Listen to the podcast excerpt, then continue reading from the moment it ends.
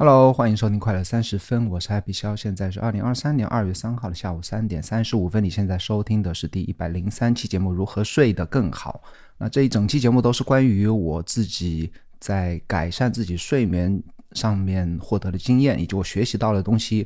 啊，在过去一年里，不断的学习，不断的观察自己的睡眠的习惯以及睡眠的数据自身的一些反应，然后不断的调整自己的习惯。有些经验和你在这边分享一下，有很多很多条。所有的这些经验呢，有些是有它背后的一些来自于专家，比方说 Andrew Huberman，或者说。叫 Matthew Walker 的这些啊，与睡眠有相关的一些比较有学术背景的一些人的一些建议，有啊，其他的一部分是我自身的经验啊，自身不断的反复的 A/B 测试以及观察自己的睡眠数据得出来一些经验，和你在这边来分享一下。首先呢，我想。讲一下自己背景啊，我自己是一个比较呃睡眠不太好的一个人，这个我相信是遗传。有的人啊，像我老婆就是 O 型血啊，我自己是 A 型血。O 型血的人，我感觉就是头一挨到枕头，很快就能入睡，他完全不会有什么。我相信他也会有自己的睡眠问题，但是他 O 型血的人应该会比 A 型血的人要好很多。那我自己啊。在可以说是三十四十岁之前吧，在我关注睡眠这件事情之前呢，都不是能够保证一直有持续的好的睡眠的这样一个结果的这样一个人。我自己的身体条件是倾向于睡得不太好这样一种人啊。其实我在我这个年纪啊，或四十出头的，像我同学有很多人都说啊，就是说。尽管有时候睡得很早，甚至要我有个同学是一个典型啊，他就晚上会喝一点酒，可能就会觉得喝酒就帮助自己入睡得更快。但是他自己说啊，就是每天早上三点钟就醒了。其实我还有一些同事啊，跟我差不多大年纪的同事也是和我提到过，就每天早上三点钟、四点钟就醒了，然后就睡不好，就就一直到天亮。其实醒得早是啊睡眠不好的一种方式。那如果你能一直从十点睡到六点，每天睡满八个小时，那这八个小时里面也不一定，如果你你有去观察那些数据的话，也不一定你真的就睡得很好。有人感觉会中间没有醒，但是他第二天早上还是会感觉很疲惫，或者说感觉睡得不是很踏实，或者是多梦啊，或者说早上起来心脏也不太舒服，整个人还是很疲惫。那其实呃，整个睡眠过程中有很多因素啊，都导致我们可以来评价这个睡眠好或者是不好。OK，那我就借着我自己的。那些习惯以及会导致的一些数据，来和你逐一来分享一下。还是说回我刚才那个同学啊，他就说：“哎呀。”我反正现在就是人很焦虑嘛，上有老下有小，可能到这个年纪啊，这样啊，平时运动也少，然后吃的也多，可能就我就这样了，我就没办法改进那我觉得是不是真的是没有办法改进了？其实我在大概两期可乐周报，就我写的六十来特前两期啊，曾经分享过一个概念，叫做刻意练习啊，英文是 deliberate practice。刻意练习经常会被运动员或者说艺术家用来在改善自己的技巧或者说运动能力方面啊。就是说，比方我长跑的话，我刻意练习自己的起步，或者说就中后程或者步伐等等吧，或者弹钢琴为了练练习某一个小段这样子，这所谓的就叫有针针对对性的去练习。我觉得在改善自己的健康或睡眠上，你也应该去尝试刻意练习。比方说，我自己在做什么呢？我每天戴手表。入睡，然后有一个 A P P 叫做 Auto Sleep，我经常会提到的。那 Auto Sleep 在第二天早上会给我看所有我前一天晚上睡的关于睡眠的一些数据，比如说什么时候入睡，什么时候醒来，总总体睡了多少时间，然后中间的 Quality Sleep Time 是多少，要呃睡成那是多少，还有说深睡眠 Deep Sleep 那个时间是多少，以及更重要的一些关于心脏的数据，比方说你的平均心跳以及 H R V 心率变异性以及血氧饱和度以及呼吸频率等等等等，我觉得这所有的这些数据。都是与你的睡得好不好是相关的。那我的刻意练习 deliberate practice，我就是会在每天早上去观察当天前一晚的睡眠数据，然后针对每一个数据回忆我前一天。做了什么会让这个数据好或者不好？那做的好的地方我会延续，做的不好的地方我会觉得，哎，今天为什么血氧饱和度这么差？或者说今天的心率变异性为什么这么差？我前一天做了什么？然后第二天改进。改进的话，如果有效果，我当然不是指一次两次啊。如果经常会有某一些习惯会让我在某一个数据改进的话，就会延续下来。如果有些习惯，导致我当天睡得不好，我就会哎，我知道这件事情是会影响我的睡眠，我就会在后面去把它戒掉。那我现在睡眠质量大概是什么样子？就在我练习了这么久之后呢，我现在目标啊是每天睡七个小时，因为我感觉自己不需要睡那么久啊，就睡七个小时。当然我有时候会自然醒啊，那我睡满七个小时，我觉得总体时长就够了。更关键的一个数据啊，我觉得是深睡眠的一个时间。当然还刚才我讲了一些其他的数据也有关的。如果我的深睡眠时间超过两个半小时的话，无论我是睡七个小时或者八个小时，或者说只有六个小时的话，我觉得第二天的整整个人的状态都还是 OK 的啊。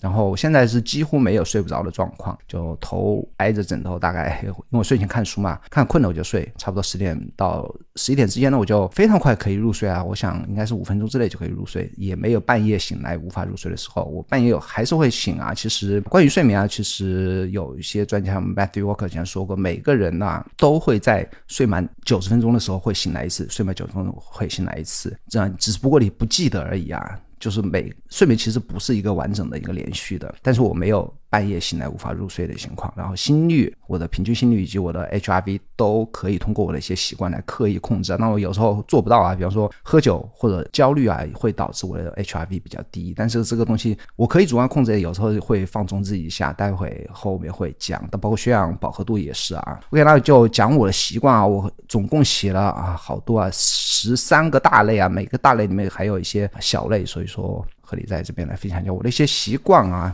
首先，我是按那个从早到晚我做的所有的事情啊，来这些事情都是和睡眠相关。比方说，早上醒来的第一件事啊，如果在家里的话，我的第一件事就是出门散步，我顺便倒垃圾啊。啊，可能走个，如果天气好的话，我会继续就走的比较远一点。如果天气不好的话，可能倒个垃圾返程啊，稍微走一小圈我就上来，大概五分钟、十分钟不到的样子吧。那这样做的一个目的呢是什么呢？这也做的目的是你你的双眼是和你的皮肤去感受光照，感受日光。为什么要感受日光呢？因为你的阳光的刺激，刺激的你眼呐、眼睛啊，刺激皮肤，会激发你的生物钟，让你自己的身体告诉你已经醒来，处于一个醒来的状态。因为人的生物钟会调节，就说我可能醒来之后十六个小时就可能需要进入一个睡眠状态了，让自己身体意识到你已经醒来，并开始一个计时，开始一个倒计时。过了十六个小时就差不多我要睡觉的时候，如果你不出。出门散步的话，你如果一直待在一个昏暗的家里的话，那可能你六点钟起来。加上外外面天气又比较阴的话，你又不出去晒太阳，你到八点钟才接触阳光，阳光晒到屋内的话，那可能你身体告诉你，哦，你八点钟才起来，那这样就是嘛，你整个醒来的时间，你身体感受的醒来时间可能就晚了半两个小时呢，导致你今天晚上可能会更晚才能入睡啊。所以说啊，早上起来出门散步是让阳光激发你的生物钟开始计时的这样一个效果啊。第二点是我接着会在早上九点，如果我上班的话，会在早上九点处理完自己的手头紧急。工作之后呢，我就开始一个比较长距离的散步加光照。这里就是更倾向于晒太阳这件事，无论是阴天还是下雨还是阳光特别好的日子啊。你到户外去散步十五分钟以上，当我是走差不多半个小时，散步十五分钟以上的，会让你的身体产生皮质醇以及褪黑素。那褪黑素是对睡眠非常有帮助的。然后有的人感觉褪黑素不足呢，特别是像年纪大的人，就会像我妈和我丈母娘啊，都会去主动去吃那个褪黑素的药片啊。其实你如果白天有足够的阳光的光照的话，是可以帮助你来身体形成褪黑素的。长距离的散步加光照，除了光照之外呢，还有一个是非常重要，我觉得是散步啊。就九点钟开始，我会散步四公里，但我全天会散步十公十公里啊。那散步如果我不进行一些更激烈的有氧运动，比方说打球或者说慢跑的话，那散步是能够给我提供足够的运动量加提高我的心肺能力。那所谓的心肺能力呢，对我觉得导致会导致你一个人的健康程度是有提升的。整个人的健康程度提升的话，对你的睡眠的整体质量肯定是有帮助的。那下一个就是要提到一个适量的运动，我每天的标准是散步十公里啊。就走路走十公里啊！如果没有打球和跑步的话，但是我现在觉得啊，就是打球和跑步，特别是放在啊，下午六点之前的话，至少一周啊，能够有两到三次的一这样一个稍微相对于散步来更加激激烈一点的剧烈一点的运动的话，我个人觉得是对我睡眠是有帮助的。那高强睡眠是会让我睡呃更加的身体比更加疲惫，那入睡更快也睡得更沉。但是呢，但是如果我就是跑太久啊，或者说啊晚上去跑步或者运动太久啊，打球太累太累之后呢，我肯定是睡不好的，就是运动过量会影响睡眠。所以说我自己给自己定的标准是尽量不要午后运动，特别不要晚上六点之后去运动。那晚上有时候我会晚上去打球啊，就球友约了，我实在自己也特别想去打一下的话，那晚上当天晚上肯定是会睡得不太好。下一个是很多人都会，哪怕不是对睡眠关注的太多的话，也会。提醒自己做的一件事情就是，我们究竟要喝多少水啊？很多 A P P 就说，哎，给自己定一个什么提醒啊，每天要喝多少两升水。其实，在这个喝水这件事情呢，我首先要讲一下。另外啊，我从一个叫 Brian Johnson 的这样一个硅谷科技大佬啊，他自己是亿万富翁，然后现在开了两家公司，一个是关于啊从你的大脑读取数据的这样一家公司，另外一个公司是自己的啊改造自己的基因，包括饮食和睡眠习惯来使自己的生理年龄倒增长啊。就就说，比方说他现在四十岁，他现在自己的生理年龄通过可能实际上数据来测量下来，可能只有三十多岁，然后。不断的会变得更年轻啊，这样一家公司，那 Brian Johnson 是花自己的绝大部分精力在拿自己身体做实验，如何把自己变得更年轻。那睡眠是他比较关注的一点。然后他曾经在前不久发过一篇帖子哦，那先先讲那篇帖子之前啊，他在一个播客访谈那里提到过啊，他四点钟以后是不喝水的，为了睡一个完整的觉，为了晚上不起夜，他四点钟之后是不喝水的。然后他前。不久发了一篇帖子，是关于人到底应该喝多少水。那这篇帖子我会把。我已经把它从邮件里导出来，你可以去自己去读一下。那它整个帖子、整个邮件的意思就是说，喝多少水是因人而异，因你的年纪、你的身体状态以及你的啊每天的工作啊，或者说你干的事情都是息息相关的，并没有一个完整的一个科学的一个死板的一个一个数据啊。没，比方说每天喝两升水或多少杯水，这个是没有的。啊，他最后的一个比较讽刺的一个问答，他这样说的，我你稍微念一下。他说，如果有人问你，我每天应该喝多少？水，你的回答正确回答应该是我其实不知道，我甚至不知道我每天喝多少水，因为我的摄入量是不一致的，而且我也没有测量，我没有死于脱水，所以这似乎是令人信服的证据，证明我喝了足够的水来生存。除此之外，我不知道我的水摄入量是否是最佳的。我听说建议每天喝八杯，但不知道是否有任何支持的证据或者其他因素，如年龄、健康状况、身体活动和饮食是否会有意义的改变计算结果。现在我在想这个问题，我想知道如。如果我感到口渴，我的身体是否真的需要摄入更多的液体以达到最佳的功能？或者口渴就像饥饿一样，存在着水肥胖症这种情况？随着年龄的增长，当身体里的东西开始损坏时，我的口渴意识是否也会改变？那这段话的意思就是说，你口渴并不一定真的是缺水啊，有可能是你身体的年龄增长，或者说身体的某个器官导致你有这样一个口渴的感觉。但是真的是就是缺水吗？这是可以值得怀疑的。后面他接着讲，有人可以通过。什么来确定他们的水摄入量是最佳？血液或唾液测试功能是否能提供答案？我不知道水合成物的标志物，也许它们存在这一连串的问号问句啊，就是说真的是 没有一个没有一个数据能够告诉我们我们应该喝多少水。它最后一段是鉴于此，我亲爱的朋友，对于我几乎一所一无所知的事情，我应该提供我的意见，这似乎非常荒谬。我很抱歉，在你需要的时候，我不能为你提供服务。什么意思呢？就说没有人真的没有人知道。你应该喝多少水？那我自己的做法是，我的我在晚餐之后尽量少喝水啊。其实我白天喝的多的话，哪怕我晚上不喝水，我晚上还是会有一个尿意啊。就说哪怕你不会是真的起来去上厕所的话，还是会有尿意。那有时候我晚翻晚餐之后喝几杯水，如果白天喝的少，甚至我白天有运动的话，反而我晚上。不会起来上厕所，那这个也是和真的是和你整个白天的一个状态以及喝多少很多关系都有相关。所以我自己的做法是我尽量不要在晚餐后喝太多太多的水。那下一个也是非常重要的一个影响睡眠的是关于喝酒啊。首先结论是喝酒一定会影响睡眠。如果没有测测量睡眠质量的话，很多人以为啊，我喝了酒之后就入睡很快，甚至晚饭之后什么，很多人会说啊，我喝一杯。红葡萄酒是不是对心血管健康、对睡眠都有帮住呢？啊，你如果不去监测你的睡眠数据的话，你会以为你睡得快、睡得沉。但是如果你去看一下你戴手表，你看一下你的心率变异、心脏数据的话，肯定是一团糟啊。无论我喝多少酒，哪怕只是一罐啤酒之后呢，我当天晚上必然呐，我不需要去看数据，第二天早上我肯定知道我心脏数据是一团糟的，非常非常糟糕啊。我的心跳会加快，会 HRV 会变得非常低，而且睡眠还有一个非常不好的影响是，它会让你的深睡眠时间很短，就是你睡眠很浅，而且会让你口干。你半夜有时候会喝酒，喝多酒之后半夜会口干，会醒来啊，会要去想打一杯水来喝。那喝多少？就会有影响的，就像我刚才说的，哪怕只是喝一罐三百三十毫升的啤酒啊，就会对我的睡眠的心脏数据会有影响。最好办法是不要喝，甚至中午都不要喝。那有时候我中午喝的比较多啊，是喝的比较过量，我讲，哎，有时候礼拜六、礼拜天，我说，哎，晚上不要喝那，我中午就多喝一点。那如果中午喝的多，下午又没运动，排尿又不够多的话，那这个整个酒精也会影响你当天晚上的一个睡眠。所以说，哎呀，很难受啊！不喝酒就对我来讲是很难受的一件事情啊。怎么办呢？还是偶尔喝喝还是可以啊。就你要确定的知道，喝酒是肯定会影响你的睡眠。那下一个是关于吃饭，关于晚餐。晚餐我自己的结论是不能吃的太饱。那如果吃得饱的话，你肯定会撑的睡不着。哪怕是你睡前两个小时不吃啊，你吃的太饱，它一直在肚子里面，特别是太多的。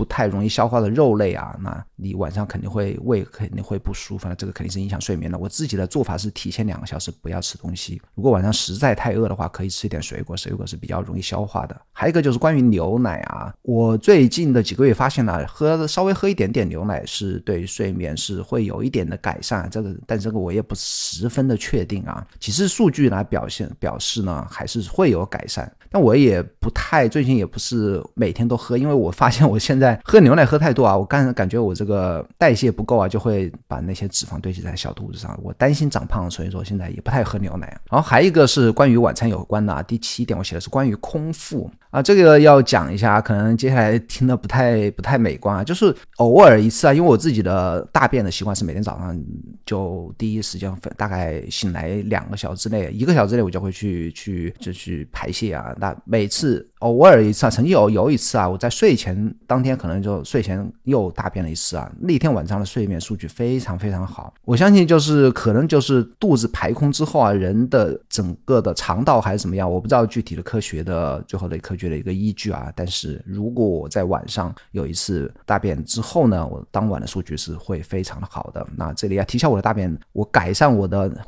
这个大便这个事有没有好听一点的一个词啊。我自己大便习惯是每天。早上，然后我会喝蜂蜜啊，所以说我整个排泄的这个非常非常规律啊。我曾经想啊，就说如何能够做到一天大两次，或者说改到晚上大，但是这个习惯很难去改变啊。所以说啊，如果你恰好是习惯晚上去去做这件事情呢，我觉得可以恭喜你啊，这个我觉得是对睡眠是有改善的、有帮助的。下一个也是非常重要，关于焦虑啊，我对比过观察和对比 A B 测试过非常非常多次，H R V。几乎止于就心率变异性啊，几乎止于焦虑有关。先讲一下什么是 HRV，HRV 是指你心脏跳动的每一次跳动之间的一个时间。的变异性的大小什么意思呢？就是你这心跳现在是一分钟六十次，隔了一会儿又是一分钟五十次，就每次跳动之间的这个距离是不相等的。那不相等的程度越大呢，HRV 的数据就越大。越大是不是越好呢？答案是越大是越好啊，就说明你整个人是抗压能力很强，你整个人的心脏是很健康的。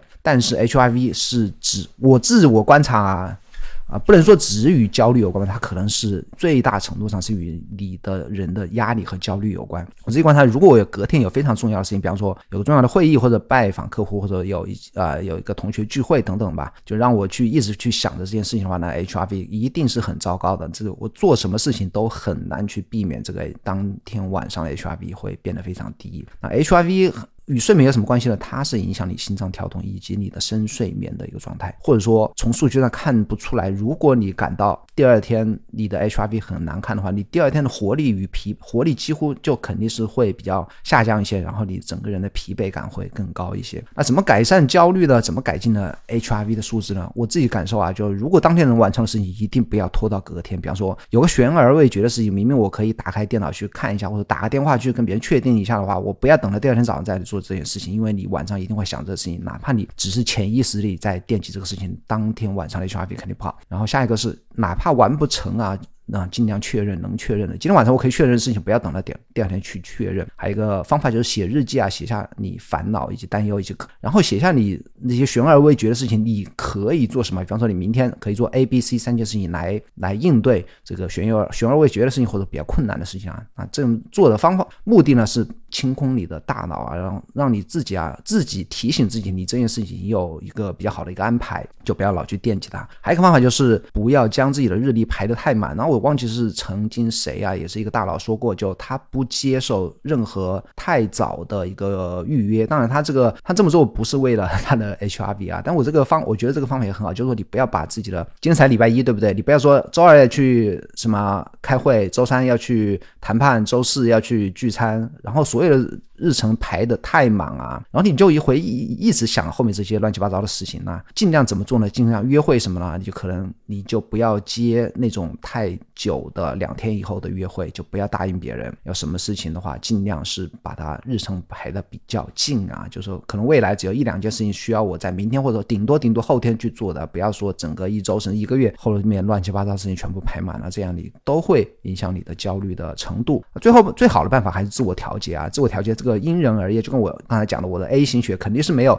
抗压能力和那个敏感程度，肯定是没有 O 型血要天生丽质一点啊，这个肯定是先天俱来的，没办法的事情。那下一点也是我觉得非常重要，就是睡前啊，不要带手机和平板进入卧室，卧室里最好不要放电视，不要看电视睡觉。那最理想的状态是晚餐之后就不要看蓝光屏幕了，晚餐之后不要看电视，不要看手机，不要看 iPad，不要看电脑啊，做点其他的事情，收拾屋子啊，和家人讲话都可以啊，看纸质书或者 Kindle 都可以啊。我自己是已经一年多没有把手机带进卧室啊，基本上睡前是肯定不看手机的。然后我回到我刚才讲的我那个同学啊，他一直在那个同学群里发一些什么什么俄乌战争啊，要要打起来呀，经济要衰退呀，反正都不成天就是不好的事情。那他喜欢看这些事情呢，他也肯定会。一直刷手机，一直刷新闻，新闻就给他推送这些；刷短视频，短视频就给他推送他喜欢看的这些让他焦虑的事情。然后一边抱怨自己的焦虑无法改善，一边抱怨自己晚上睡觉睡不好，他要一直去关注他这些让他焦虑事情。那所以说，他的睡眠是真的没有办法改善吗？还是他真的就是完全没有去尝试呢？我觉得应该是他没有去尝试啊。那我的做法是睡前干什么呢？睡前就看书啊，看听懂。而且我觉得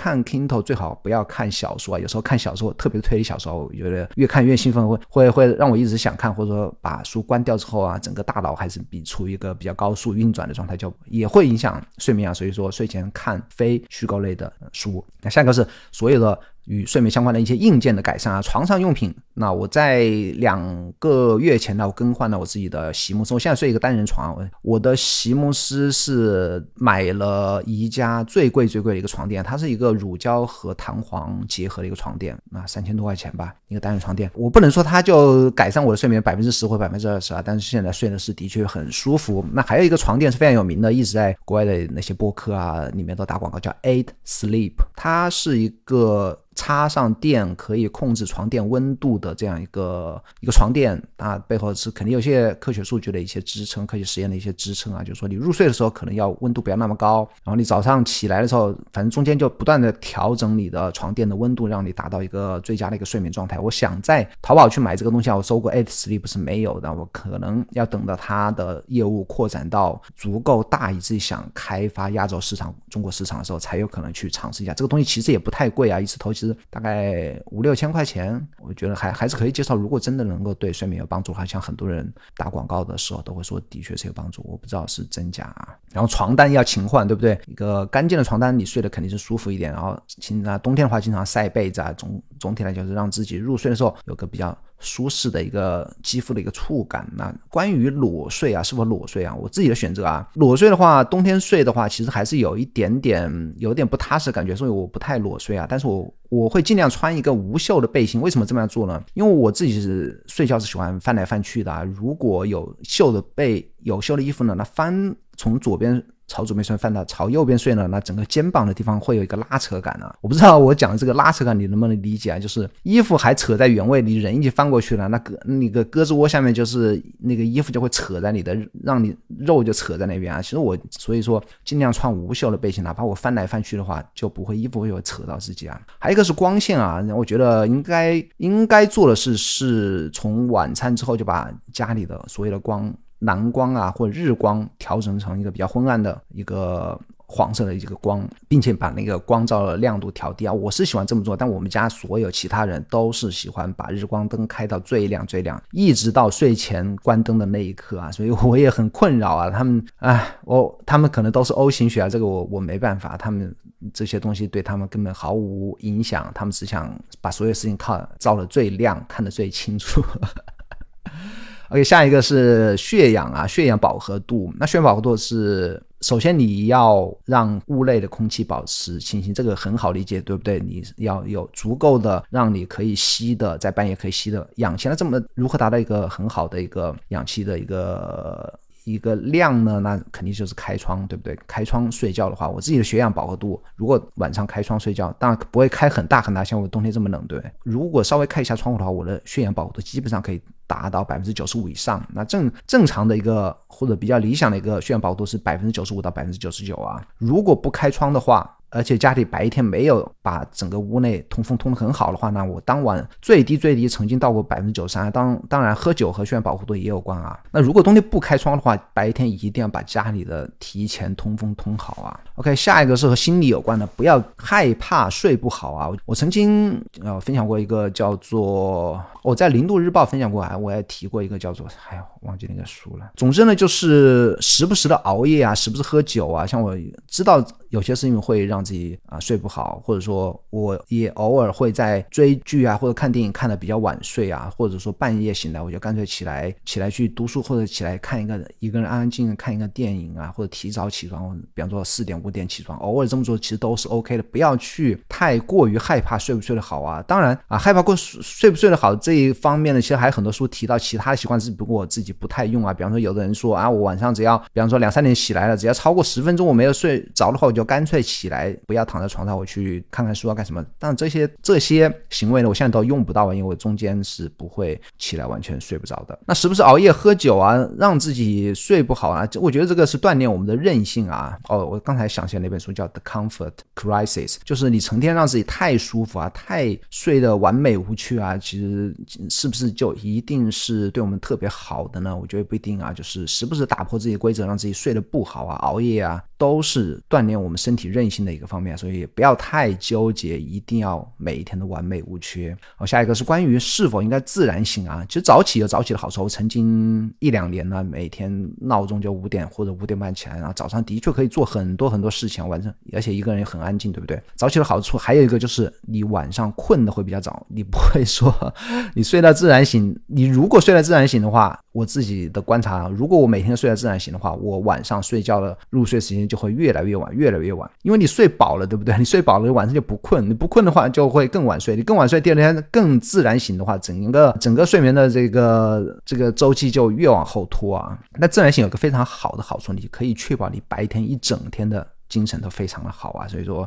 我现在的做法是，也不能说自然醒，也不能说去闹闹钟。我我的现在做法就跟我们家小朋友，小朋友是每天七点钟要去上学，那我就跟他一起七点钟起来。最后一个是关于 A P P 和写日记反省啊，关于刻意练习，我刚才讲了，我用的睡眠监测应用叫做 Auto Sleep，我会把链接放在 Show Notes 里面。那我每天晚上带 Apple。我 Apple Watch，然后 Auto Sleep 不需要你做任何的操作，你只用带上手表就可以了。每天早上起来的第一件事，我就是在手机上看我的当天的睡眠的数据，然后针对好的我就不用太写，我可以来回忆一下自己做了什么事情是好的。然后如果有些莫名其妙的一些数据很糟糕，我又没有喝酒，运动量又够，又没有担心什么事情，然后有些数据还是很糟糕的话，我就会来逐一的排查到底是什么让我当天睡得不好。那一直有一年多的时间，我每天早上写日记。写日记的第一件事情，我差不多要写将近一百字，就是关于自己睡眠啊，所以为什么睡得好，为什么睡得不好。OK，那就这所有的十三点啊，就是哎十三点，所有的十三点就是我如何改善我自己睡眠所做的所有的努力呢？希望你能够从中有，如果有一两点收获，对不对？我觉得都是非常值得的。听这期播客半个小时都是非常值得的，对不对？OK，如果你喜欢这个节目的话，请帮我在苹果播客。点击一下五星好评并留言。那我苹果播客的五星好评已经有差不多三四个月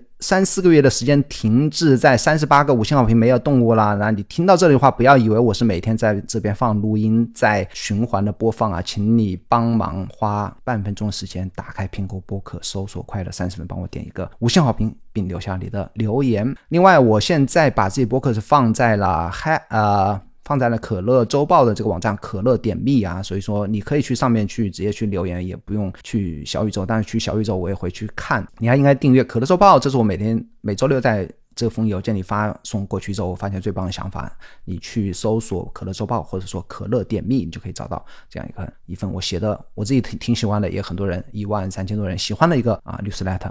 另外，我在微信也每天更新一篇关于效率和创造的博客，搜索 “happy 效”就可以了。咱们下个礼拜四再见，拜拜。